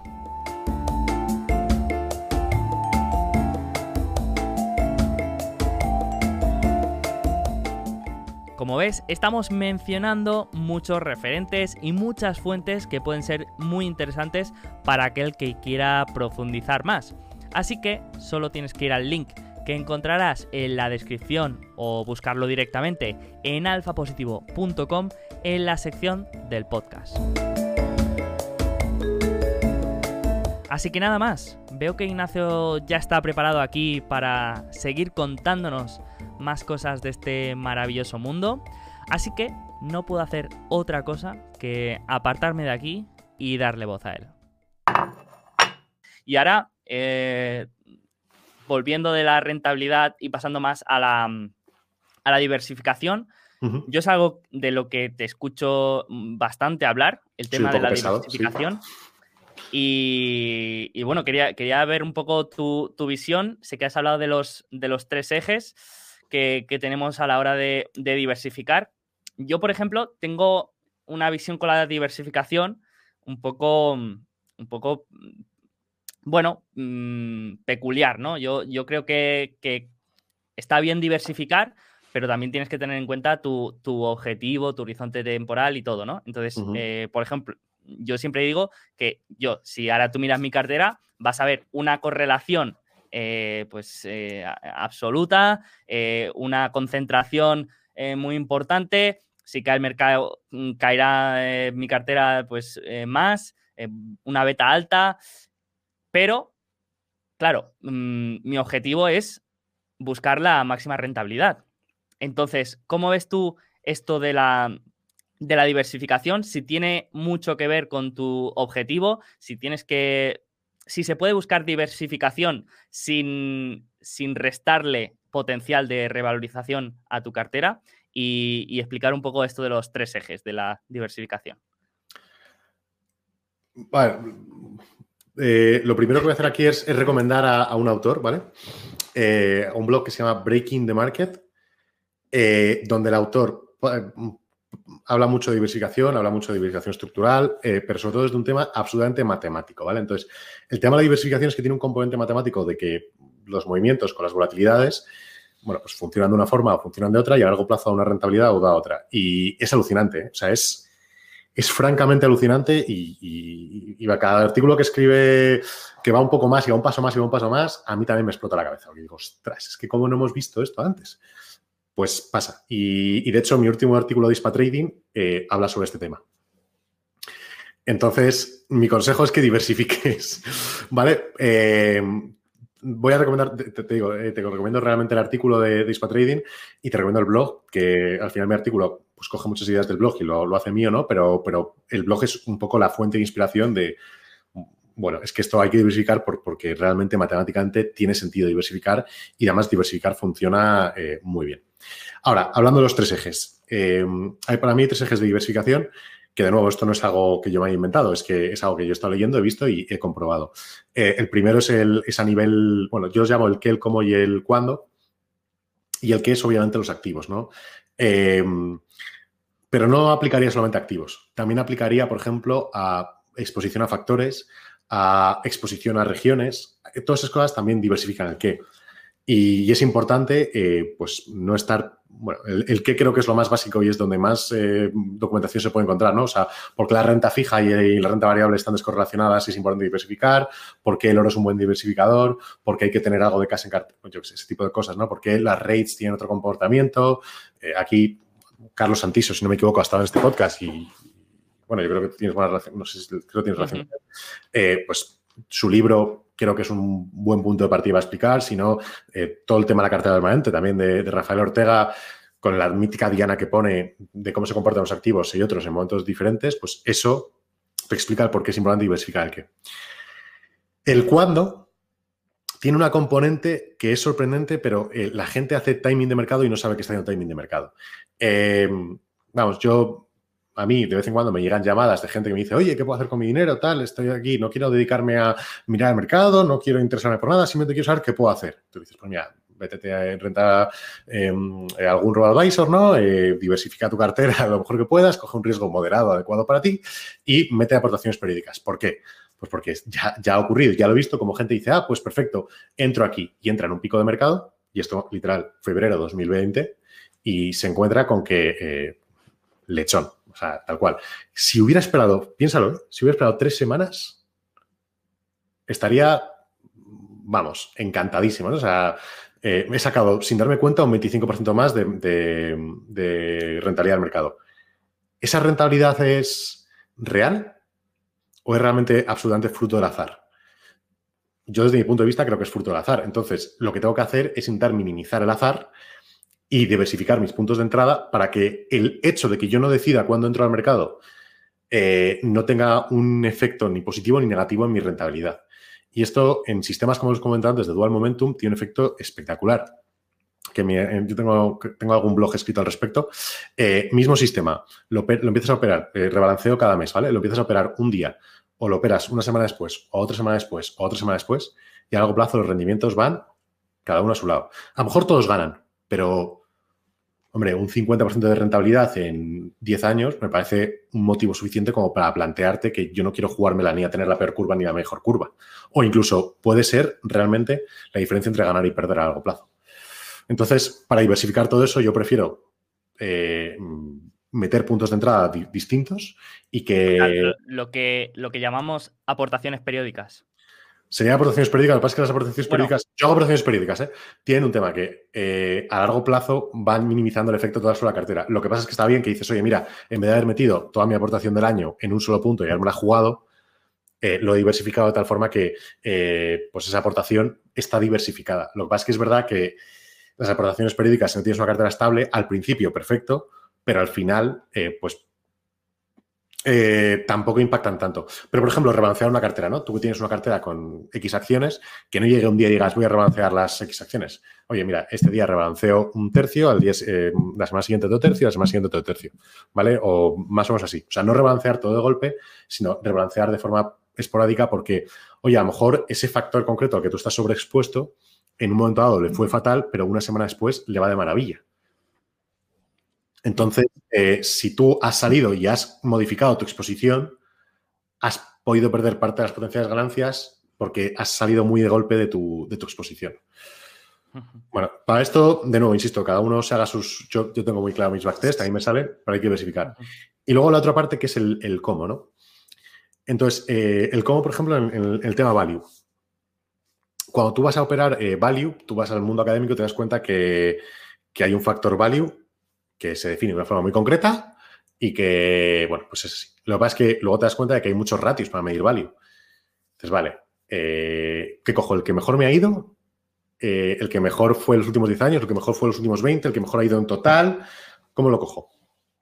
Pues esta forma de mirar value también la tienes que diversificar porque te la estás jugando a un solo ratio y puede que estés metiendo realmente X empresas values, pero alguna, ese ratio tenga distorsionado por un motivo cualquiera y realmente no sea value o realmente no vaya a ir bien. Entonces, yo lo que prefiero es diversificar los ratios con los que miro las, eh, em, una característica concreto de tal forma que es value desde muchísimos ángulos distintos y no me la juego aunque uno vaya a funcionar peor. Es un compendio. Estoy diversificando el riesgo de haber elegido mal uno de los eh, el ratio concreto. Por ejemplo, el tema de las medias, ¿vale? Em, hemos dicho antes que Garante H tiene una media de 12 meses. Bueno, pues si realmente funciona eso, tiene que funcionar también con 11, con 13, con 10, con 14, porque si no, no hay ninguna ventaja. La ventaja tiene que ser una zona robusta y estar al lado de eso. ¿Qué pasa? Que 12 meses puede ser que un mes vaya fatal y otro vaya súper bien. Pues yo lo que tengo que intentar es diversificar eso y que eh, en global todo me vaya bien. Entonces, eh, en vez de operar solamente 12 meses, opero la de 12, la de 10, la de 11, la de 13 y de tal forma que diversifico mis señales de tal forma para minimizar el efecto de haber tenido mala suerte al elegir una media.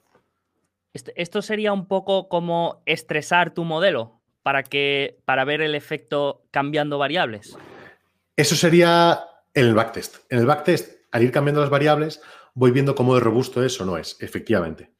El tema es que una vez el backtest funciona y tiene que funcionar estresado, como dices tú, ¿vale? Eh, habiendo mirado la robustez en varias variables, opero otro, ese conjunto de variables los que funciona y diversifico el hecho de que en un punto concreto una de las variables va a ir mal. Bueno, esto es, esto es llevar la diversificación a, otro nivel, pero completamente distinto.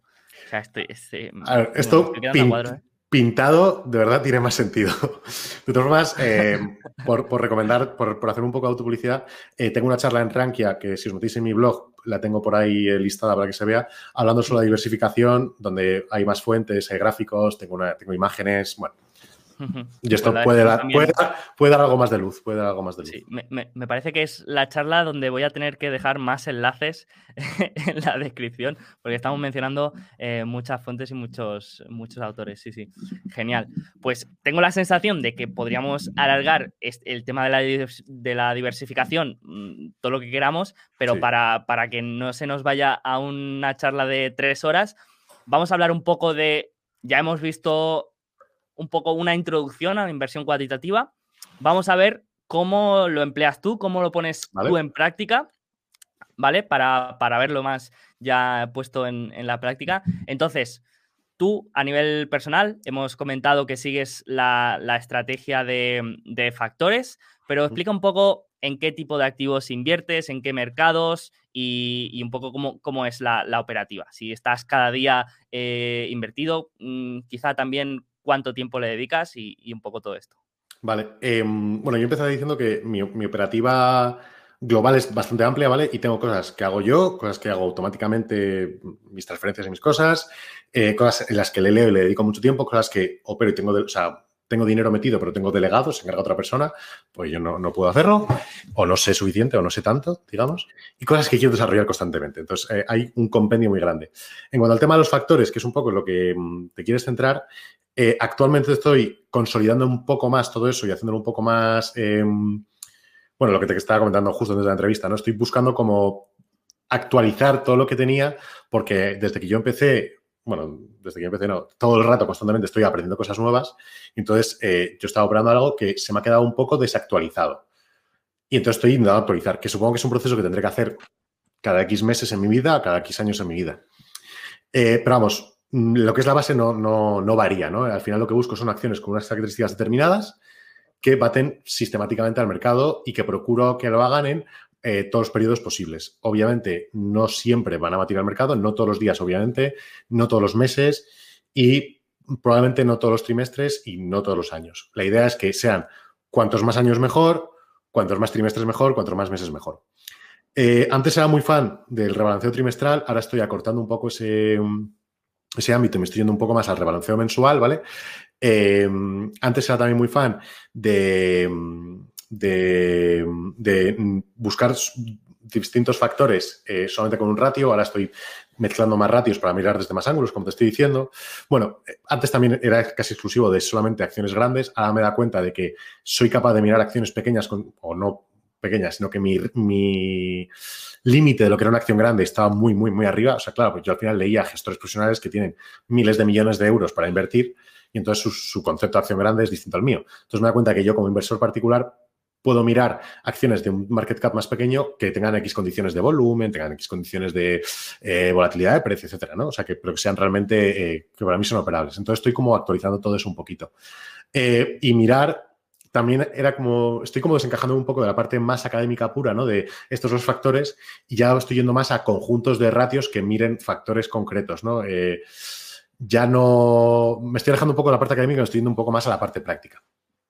Dicho lo cual, no dejo de hacer eso, mirar características de acciones, validar que esas características por separado funcionan, eh, validarlas juntas, mirar sus correlaciones entre ellas y, bueno, pues eh, operar. Y lo que intento es diversificar tanto como características, como ratios que miran las características, como puntos de entrada eh, para meterme. Entonces, eh, es verdad que mi objetivo es que los sistemas no varíen nada o prácticamente nada, es imposible que no varíen nada, si lo empiezo a operar el día 1 de un mes, que si lo empiezo a operar el 8 del mes, pero ligeramente varían.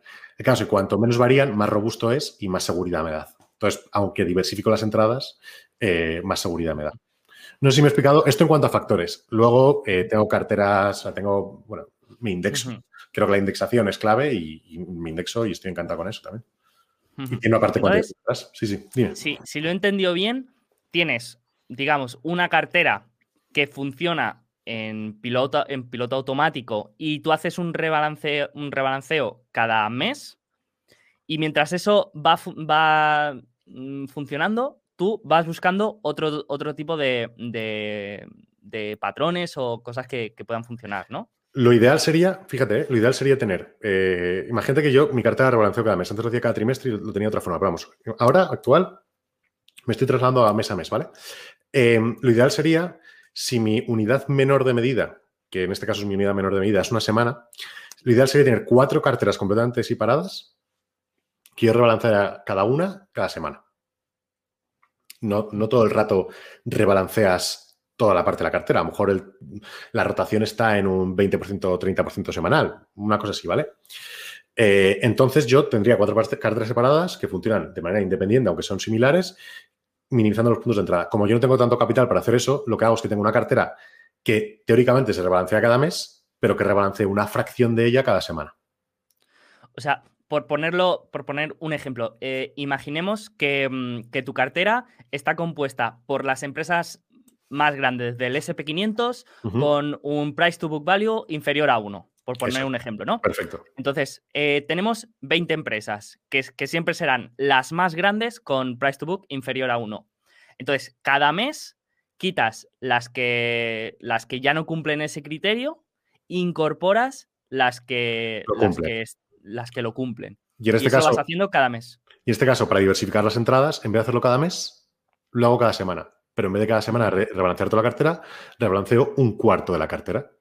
Entonces, llega un lunes, miro qué acciones eh, tengo que rebalancear de ese lunes, porque, o sea, obviamente estamos separadas en, cuartos, y entonces rebalanceo esas. Llega el siguiente lunes y rebalanceo las siguientes, y sucesivamente tal forma que es, como he creado cuatro mini carteras y rebalanceo una de ellas eh, cada semana, pero cada, cada, mini cartera se rebalancea mensualmente, que es el objetivo. Vale. Yo, yo creo que, se entiende. ¿Cómo llevas la gestión de costes y de comisiones? ¿Cómo, ¿Tienes un cálculo de lo que supone en la rentabilidad y si hay mm, alguna forma de gestionarlo un poco mejor? Lo tengo no me impacta mucho y me impacta, de hecho, eh, del orden de lo que tengo backtesteado. O sea, yo cuando hago los backtest ya meto los costes, costes y deslizamientos, y entonces me, impacta de, ese orden.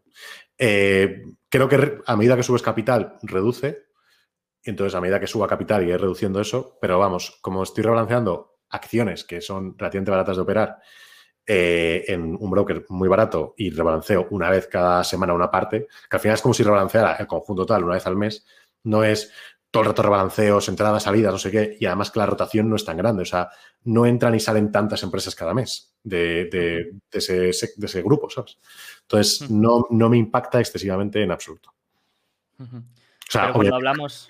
Sí, sí, dime. Pero cuando hablamos de, otras estrategias más eh, mm, activas, digamos, ahí sí que eh, tienen que generar una rentabilidad muy alta para, para comerse esos costes, ¿no? Digamos. Es que si tú no has hecho tu backtest y tu análisis sin contar los costes, es que no has hecho un backtest y un análisis, francamente. Vale. Vale, vale. Genial. Eh, tema apalancamiento. Mm, ¿Cómo lo ves? Yo, yo personalmente eh, uso apalancamiento, en la parte tengo delegada de futuros, pero porque para operar futuros te apalancas automáticamente. En acciones y en, y en, y en las carteras indexadas no estoy apalancado.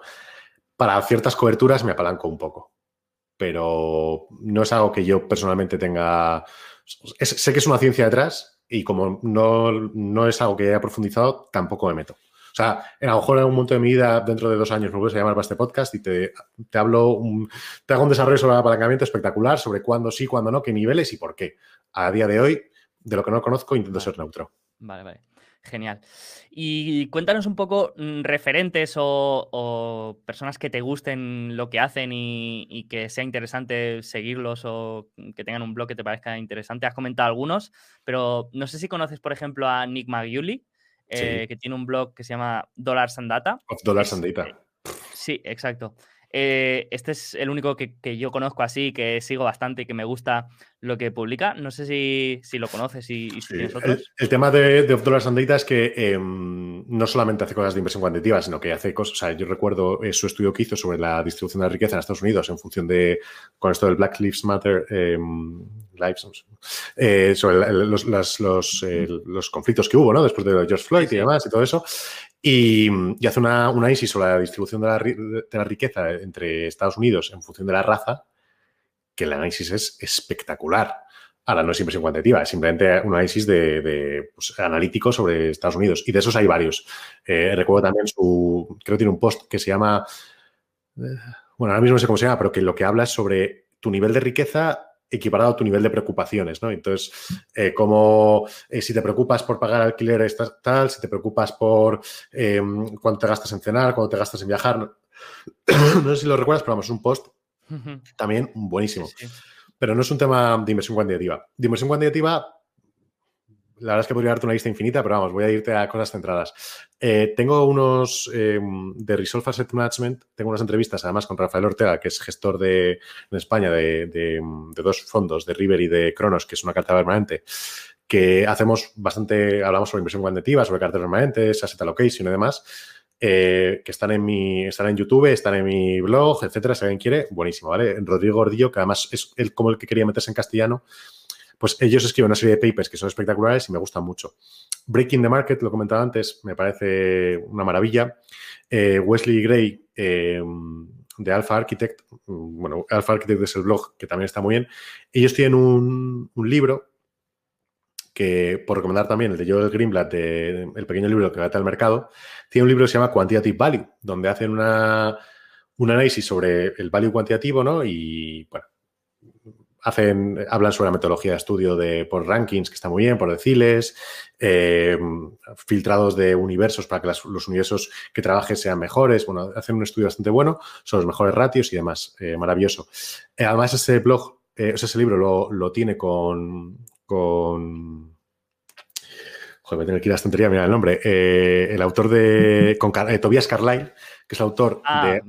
Además de Deep Value, que es otro libro muy mítico que han traducido los de Zona Value, eh, que tiene un blog que se llama Greenback y otro que se llama Acquirers Multiple, que también están bastante bien. También, el podcast también está, está muy bien. Eh, ¿Qué más? Eh, Corey Hofstein de Newfoundland Research, que tiene también un podcast que se llama, un blog que se llama eh, Flirting with Models, bastante bueno.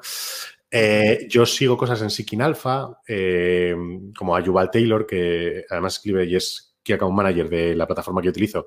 Entonces, pues me viene muy, muy bien porque publica cosas y publica cosas que están muy relacionadas conmigo y con lo que yo hago. bueno, ¿Qué te así que tengan en mente. ¿Qué opinión tienes de Rey Dalio? Pues te voy a dar una opinión neutra. Eh, creo que dice cosas que son muy interesantes, cosas que no me dicen nada. Eh, bueno, depende un poco de. Depende un poco de las declaraciones. No es que me haya leído. O sea, conozco lo que me conozco el libro de Principles y tal, pero no, no es algo que haya leído con interés porque no me ha pillado. Hmm. Bueno, el libro no, tiene cero de inversión cuantitativa, pero, pero eh, bueno, al ser el quizá el, mm, el gestor, el mayor gestor de, de este mundo, pues, eh, bueno, eh, siempre, siempre está en el foco y a veces, a veces dice cosas eh, que crean polémica, ¿no? ¿Sabes qué pasa? Y de hecho es algo sobre lo que tengo pendiente de escribir. Tengo ya el artículo un poco pensado, pero no, no, me he puesto a desarrollarlo. Em, a veces soy más fan de los procesos que, bueno, a veces no, soy más fan de los procesos que de los resultados. Entonces, prefiero gestores con rendimientos quizás no tan buenos, con procesos en los que sí que creo y que sí que, que entiendo, que gestores con rendimientos muy buenos que no tengo claro si están ahí por suerte o porque realmente generan alfa. No sé si me explico. Sí, sí, sí. O sea, prefiero lo malo conocido, entre comillas, que lo bueno por conocer, pero simplemente porque creo que todos los rendimientos que no soy capaz de entender y que la persona que los ha generado no es capaz de entender, no me aportan valor realmente. Genial. Eh, ¿Qué opinas de la contabilidad y la evolución hacia una economía más tangible? Tú que utilizas muchos ratios, digamos, mm, cuantitativos de las empresas que provienen de la, contabilidad, yo creo que la contabilidad cada, vez es menos representativa en, la mayoría de empresas. Eh, ¿Cómo lo ves tú, tú esto? Hacia una economía menos tangible, quieres decir. Eh, claro, más intangible. más intangible, sí, vale, vale, vale. Claro, perdón, no, no sé. No, no, te, bien, me, ha chocado. Eh, estoy de acuerdo contigo y de hecho eh, te recomiendo otro autor y otro, y otro post. Hay un Mark Hersting que también es, bueno, tiene bastantes blogs, entre ellos ActiQuant, creo que se llama, y habla mucho de shaking metrics, que son como métricas de ranking de miedos y cosas así. eh, y de cómo están estas acciones y demás, tiene también, escribe blog sobre, sobre el tema de Factor Investing porque también él trabaja con, la herramienta de trabajo, que es Portfolio Industries. Bueno, total, tiene un, post que se llama eh, el value funciona aunque parezca que no está funcionando, ¿no? Eh, sea un poco traducción. Y lo que viene a decir es que, oye, mira, comprar cosas baratas, más baratas de lo que, de lo que está el mercado, ¿vale? es algo que funciona siempre. O sea, no nos vamos a engañar. O sea, que si yo mañana eh, sé que algo vale 100 y lo encuentro por 90 y luego lo puedo vender por 100 de nuevo, eso está funcionando. O sea, no, no hay vuelta de hoja. Entonces, cuando la gente dice, no, es que el value deja de funcionar durante un tiempo, no, y a mí no, mira, no. O sea, que si tú has encontrado cosas baratas de lo que está en el mercado, eso va a seguir funcionando. El tema está en que estabas mirando mal, estamos buscando ratios que medían eh, empresas que, que pues, de, cuando Warren Buffett eh, era un chaval y ya no lo es. Entonces, eh, Internet ha cambiado el mundo, las nuevas economías han cambiado el mundo, las nuevas generaciones hacen otras cosas, ya no tenemos fábricas, ya no vamos en caballo a los sitios por la calle. Me he ido muy atrás, ¿no? Pero eh, entiendo, un poco la broma, ¿vale? Entonces, quizás la forma en la que evaluamos ciertas cosas, ¿vale? De, Graham y la, última, y las colillas y demás, ya no son las adecuadas, quizás, ¿no? Entonces, ahora tenemos que aprender a medir el value con cosas que son, como dices tú, más intangibles. Eh, entonces, efectivamente, hay que adaptarse. Hay que adaptarse. Entonces, por eso también, pues cuando Family Friends eh, desarrollaron el modelo, o sea, los factores y demás, eh, pues era otro tiempo. Entonces, hay que adaptarse. Ya esos factores tan académicos, a lo mejor hay que adaptarlos al día de hoy y hay que ver cómo podemos seguir buscando empresas infravaloradas, que es realmente lo que es el value, empresas infravaloradas, eh, a un buen precio. Y seguir viendo si, bueno, la calidad otro factor la estamos, estamos midiendo bien, etcétera. O sea, hay que adaptarse un poco al nuevo mundo de las nuevas empresas. Y quizás incluso no pasa nada. Eh, yo durante un tiempo era muy purista con esto, ¿no? Pero a lo mejor hay que medir diferente ciertos factores según qué sectores y según, bueno, sectores no, según qué tipos de empresas, ¿no?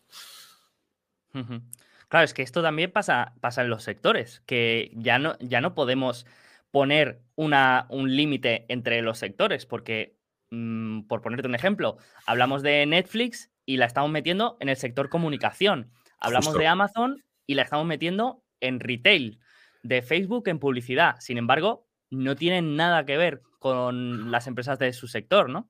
Por eso cuando yo he dicho sectores, me ha chirriado el mismo la cabeza porque eh, opino exactamente como tú y no creo los sectores. O sea, creo que hay empresas comparables que hay que compararlas quizás no de su sector, sino de su estilo de empresa, industrial o tecnológica o etcétera.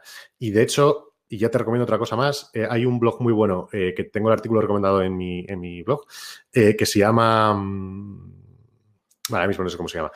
ah, eh, sí, value investing, eh, eh, la traducción sería value investing es estar corto de tecnología y hay que tener cuidado con eso, ¿vale? el autor es Skyway, creo que se llama, y el blog se llama Sparkline Capital, ¿vale? Eh, todo esto, si alguien tiene alguna duda sobre lo que he mencionado, por favor, que acuda a mí a Twitter, se lo menciono. Y el caso es que él habla sobre eh, cómo es la inversión value actualmente y por qué no está yendo bien. Y su conclusión final es que la inversión value consiste en estar corto de los desarrollos tecnológicos, tal y como entendemos los factores value y tal y como entendemos los desarrollos tecnológicos. Y lo que hace es eh, una forma de agrupar empresas que no va por sectores, porque dice, los sectores los miro y me río de ellos, porque no tienen ningún valor, porque efectivamente estoy comparando empresas que son peras con manzanas. Si yo quiero comparar peras con peras, eh, tengo que hacer otro tipo de cluster y él, que obviamente es un profesional de otros, o sea, juega otro rollo, eh, lo que hace es que se mira, eh, creo, los, eh, los eh, reportes de las empresas y mira en qué están invirtiendo más y en qué están invirtiendo menos para clusterizarlas por, oye, ¿esta es empresa tecnológicamente adaptada o no? ¿Esta es una empresa de aviación o no? ¿Esta empresa tiene sesgos para esto o no? Entonces, es capaz de juntarlas en función de, oye, esta realmente es biomédica, oye, esta realmente está desarrollando eh, inteligencia artificial, oye, esta realmente desarrolla microchips, oye, esta realmente... Y entonces hace un clúster mucho, mucho, mucho más preciso de lo que haríamos, o sea, porque decir que Amazon es retail cuando la mayor parte de sus servicios vienen por el, el, AWS, que es eh, servicios de la nube. Hmm. Claro, y, al final, pues toda empresa hoy en día pues tiene un factor tecnológico, ¿no? Tiene mm, su, web, su venta online o, tiene un, componente en mayor o menor medida. Genial. Eh, tema inteligencia artificial, machine learning, sin, sin, meternos en el jardín, pero eh, tiene, mm, tiene un impacto importante y es algo que, que está constantemente mm, evolucionando dentro de la inversión cuantitativa? ¿Es algo que todavía eh, estás un poco aislado? ¿Cómo lo ves? Bueno, eh, tenemos la suerte de tener a un español entre los eh, quants del año 2019 o el quant del año, que es, bueno, es un, tío brillante, ¿vale? Eh, Marcos López de Prado, que tiene libros sobre el tema. yo a nivel práctico he estado estudiando algo mm, por motivos personales últimamente, que además de, aquí, en la última charla de RoboTrader dije que lo, que colgaría y aún no lo he podido colgar. tengo pues una serie de modelos y quiero compartir en un GitHub para que la gente me ayude, pero yo no he sacado aún nada que yo diga, vale, esto es lo que quiero operar. Entonces, hasta que no encuentre algo con lo que yo me sienta cómodo, no lo puedo operar. Eh, hay gente que saca cosas, te digo ya que sí, eh, y hay gestores en España eh, que están operando sistemas con Machine Learning y que les va bien. Pero yo a nivel, yo aún no he encontrado nada que a mí me sirva. Vale, genial. Pues quería introducir otro tema que me parece muy interesante, que siempre hablamos aquí, que es el tema de las carreras profesionales. Y esto es una observación mía, pero cada vez más, cuando he estado pues, mirando en marketplaces de, bueno, el, InfoJobs de las finanzas y, trabajos relacionados con la gestión de activos, por ejemplo, cada vez más veo eh, conocimientos requeridos de Python, de programación, de, de saberte manejar con el código. Entonces, quería preguntarte un poco tu visión sobre, sobre las carreras profesionales dentro de la gestión y de la inversión cuantitativa. Sé que hace poco has, hecho una entrevista, pero me parece que todavía no está colgada. pero bueno, si puedes explicar un poco tus conclusiones de esa entrevista y luego ya eh, creamos un poco de hype para que la gente la, vaya a ver. ¿Cuáles han sido tus, tus conclusiones y tu visión de las carreras profesionales en este mundo? Vale, lo primero, vaya por delante que yo, eh, de momento, todo lo que he hecho en el mundo de la inversión y la gestión eh, ha sido colaboraciones, eh, cursos y tal, pero cosas, no ha sido mi, principal trabajo, ¿vale? Lo que sí que he hecho ha sido cosas de data y de analytics, que creo que es un poco hacia donde tiende todo. La realidad es que en el mundo, y me llama gente, o sea, me escribe gente y me dice, oye, Nacho, tú, o sea, esta pregunta es, recurrente, ¿qué me recomendarías? Y estas prácticas esta consultora, tal. Bueno, yo lo que creo es que, eh, y esto además eh, me lo dijo un antiguo jefe que tenía, que le tengo un aprecio terrible, que es que hay que escoger eh, unas tareas, o sea, hay que escoger qué es lo que vas a hacer en tu día a día, y no tanto ni el nombre de la posición, ni el nombre de la empresa, ni nada. Es decir, escoge tus tareas y tu jefe. Es decir, si puedes apostar por una persona que vaya a enseñarte mucho y unas tareas que creas que vayan a ser que te vayan a enseñar y que te vayan a llenar realmente, eso es lo principal. Da igual cómo se llame la empresa y da igual cómo se llame realmente el puesto. Y, la realidad es que para mí eso es clave, porque la gente a veces se, mete en puestos de gestión o de inversión y, pues yo qué sé, si yo me metiera, por ejemplo, eh, a ser analista en un fondo de inversión eh, gigante donde estuviera, tuviera que estar leyendo reportes todos los días para sacar conclusiones, yo no sería feliz, francamente, en absoluto. O sea, porque a mí lo que me gusta es desarrollar modelos y otro tipo de cosas. Y entonces eh, es mejor que seas feliz en un trabajo que realmente te llene y que hagas lo de la inversión por otro lado y que si por algún motivo tus caminos se cruzan, perfecto. Pero el quiero ser gestor a toda costa, quiero es trabajar en un fondo a toda costa, pues es que los trabajos que hay en las grandes gestoras de, a día de hoy eh, son muy amplios. Entonces, pues eh, Puede no, puede no ser realmente eh, el punto en el que tú querrías estar, ni estar con los activos que querrías estar, ni tener la capacidad de desarrollar y de investigar lo que tú querrías investigar y desarrollar, y puede que realmente no seas feliz. Entonces, no, no volverse loco, vamos, mi consejo es no volverse loco con, un puesto concreto, en un sitio concreto, sino buscar cuáles son las cosas que quieres hacer y con las que realmente vas a aprender. Para mí, lo de aprender todos los días algo me parece clave. Pues si no, vamos, te, te, te aburre profundamente.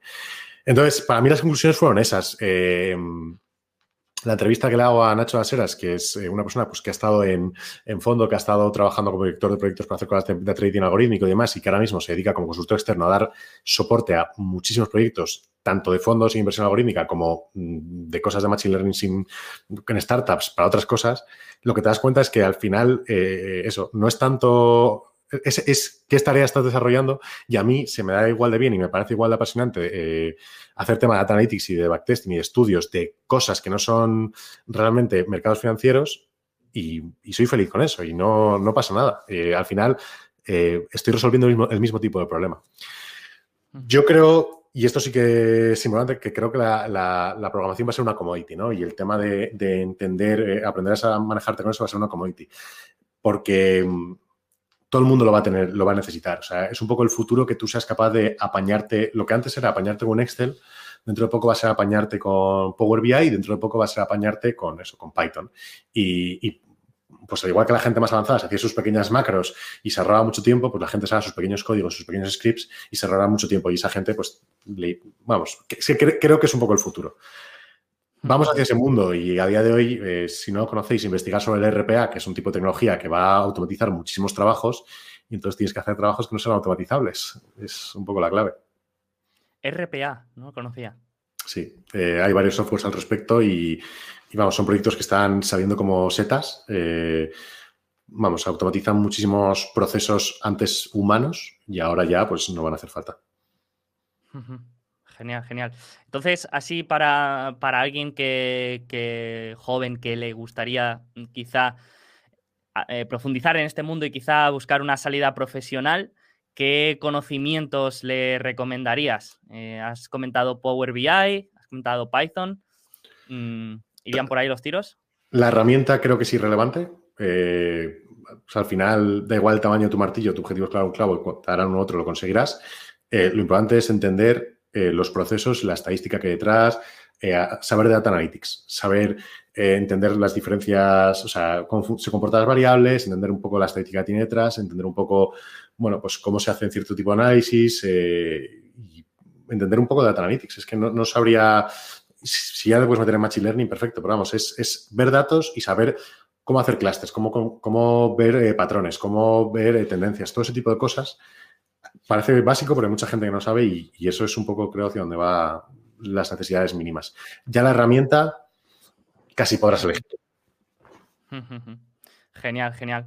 Pues ya por, por, acabar, te quería pedir a ver si mm, tenías algún eh, concepto, estrategia o herramienta que crees que, aun siendo eh, cuantitativa, puede serle de ayuda para un inversor más cualitativo, ¿no? A mí, por ejemplo, se me viene una a la cabeza que es el screening, que es una herramienta que utilizamos mucho, que nos permite filtrar Mm, pues un, grupo de acciones por unos criterios concretos, ¿no? Pero mm, tendrías otra que digas, pues esto, a pesar de no ser cuantitativo, pues lo puedes aplicar de una manera muy fácil y te puede ser mm, de, gran utilidad. Hombre, yo creo que además en Twitter se está hablando mucho alrededor, eh, los indicadores de, mercado, de, de, market timing de amplitud, pueden venirle muy bien a mucha gente y están, vamos, se está hablando mucho del tema.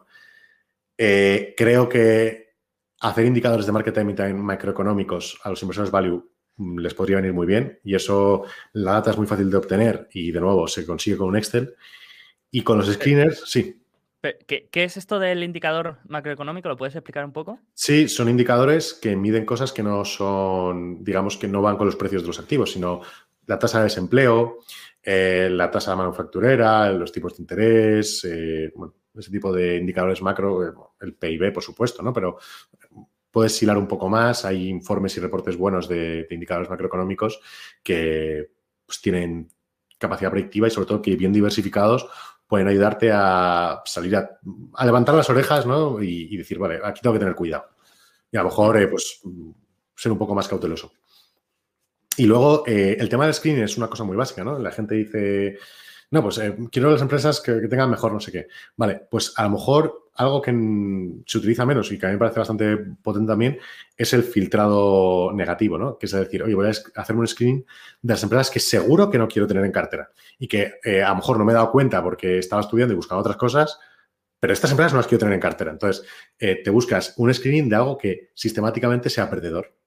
Y lo que haces es decir, oye, mira, el 20% de, de mi universo no me lo, ni me lo voy a mirar porque realmente eh, sé que esto es sistemáticamente perdedor, aunque luego parezca que no está mala empresa. No, esto me las quito. Y entonces te reduces, digamos, tu universo para, buscar acciones. Entonces, sería un screen a la inversa. Oye, pues mira, no quiero acciones, o por ejemplo, ¿eh? esa persona tontería, pero acciones que estén, eh, eh, cerca de una merchant acquisition, que no sabes lo que va a ocurrir. Acciones que eh, sean ADRs y que estén en países que no sé qué. O sea, yo que sé, te vas como quitando acciones que tengan una volatilidad eh, o un volumen en estos últimos meses que no sea suficiente. Te vas como limpiando tu universo de cosas que... embudo, ¿no? Una especie, una especie de embudo, pero de las cosas que no quieres. De tal forma que no te vaya a ocurrir que vayas a mirar una empresa y digas, joder, qué empresa más genial, después de todo el análisis que he hecho perfecto, vayas a operarla y te des cuenta en ese momento de cómo no me he fijado en que no tiene volumen suficiente para ser operable. Pues eso te lo quitas de antemano con un screening, que es algo básico, y ya está.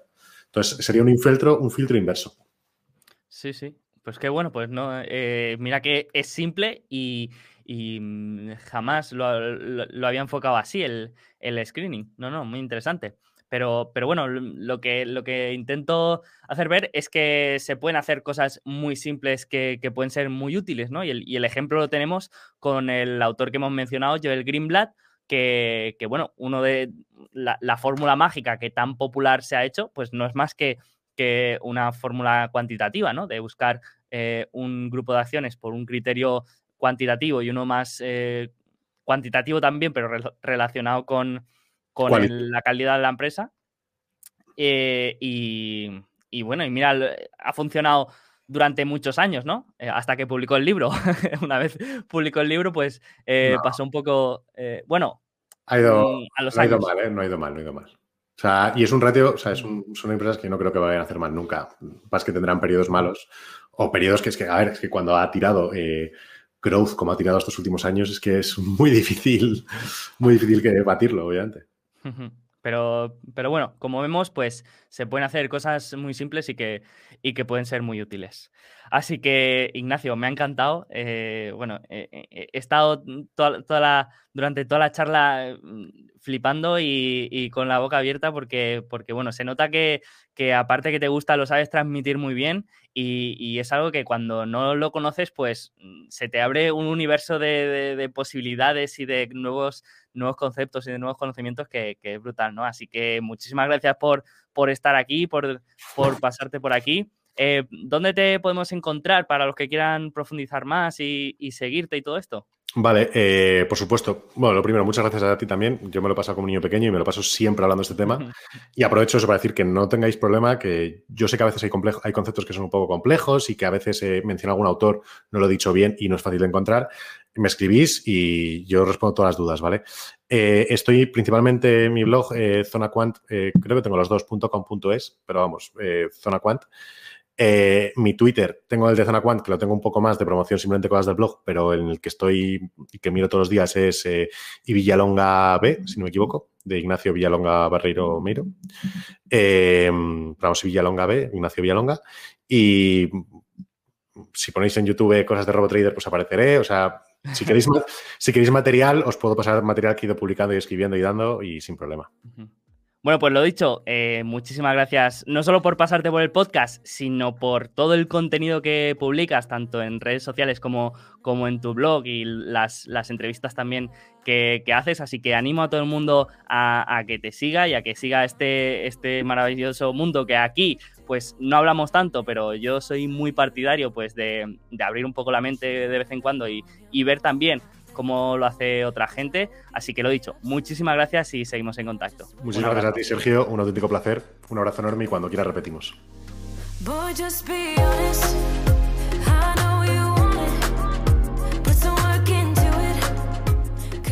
Bueno, pues espero que te haya gustado nuestra charla con Ignacio. Si es así, como siempre, te animo a que se lo hagas saber a través de redes sociales y que lo compartas con tus amigos y con aquellas personas que creas que les puede interesar. Y si quieres saber más, pues te animo a que sigas a Ignacio, a que sigas todo su trabajo y todo el contenido que publica que me parece de gran calidad. Y nada más, muchas gracias desde aquí, me despido, muchas gracias a todos los miembros de Alfa Positivo. A todos los que escucháis este podcast, muchas gracias por estar ahí y que tengáis una feliz y una rentable semana.